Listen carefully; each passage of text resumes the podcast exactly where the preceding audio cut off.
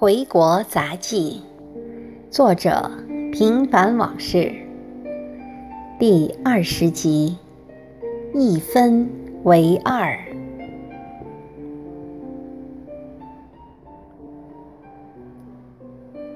昨天和朋友一起吃东西，蒙受一番做人的谆谆教诲，心中虽有些难过，思考一下，却都是真理和肺腑之言，使我受益匪浅。朋友说的客气，你做人太单纯，其弦外之音是说我做人做事不够老道。我承认，一直以来。在做人方面都很欠火候，而且一直没有太大进步。加上在国外生活的十多年，就更助长了我任性和率性而为的行事风格。这与国人的九曲十八弯相差十万八千里，所以适应和学习是我要面对的最大问题。在国外，人际关系比较单纯和直截了当，无论是同事之间还是朋友相处，很少阴奉阳违。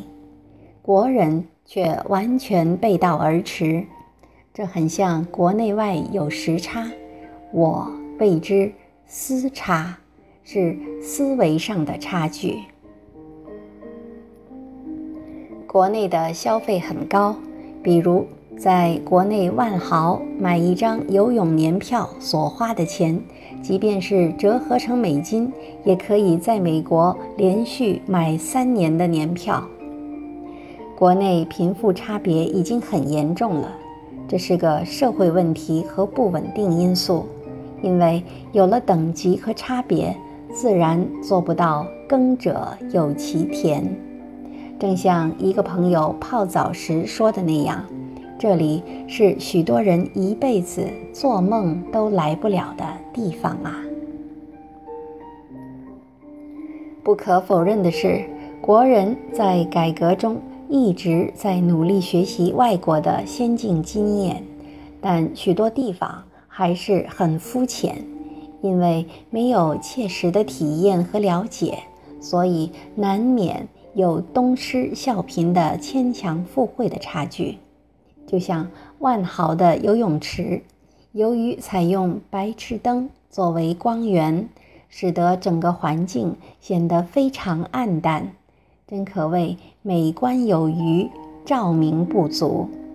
顶棚采用的是彩绘，由于潮湿，游泳池顶部的漆皮开始松动。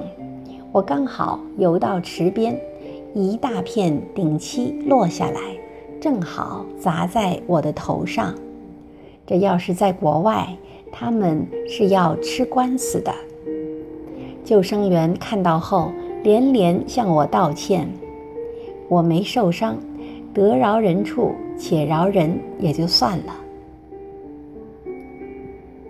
国内在努力做了，但似乎总差那么一点儿，不是钱的问题，是修养。和知识层面的问题，看来真需要些时间。不是有了钱就有一切，国民素质也有待提高。但不可否认，国内的进步非常之大，发展非常之快，已经很伟大了。做过生意的人都知道，养活和管理十三亿人口。真的不容易。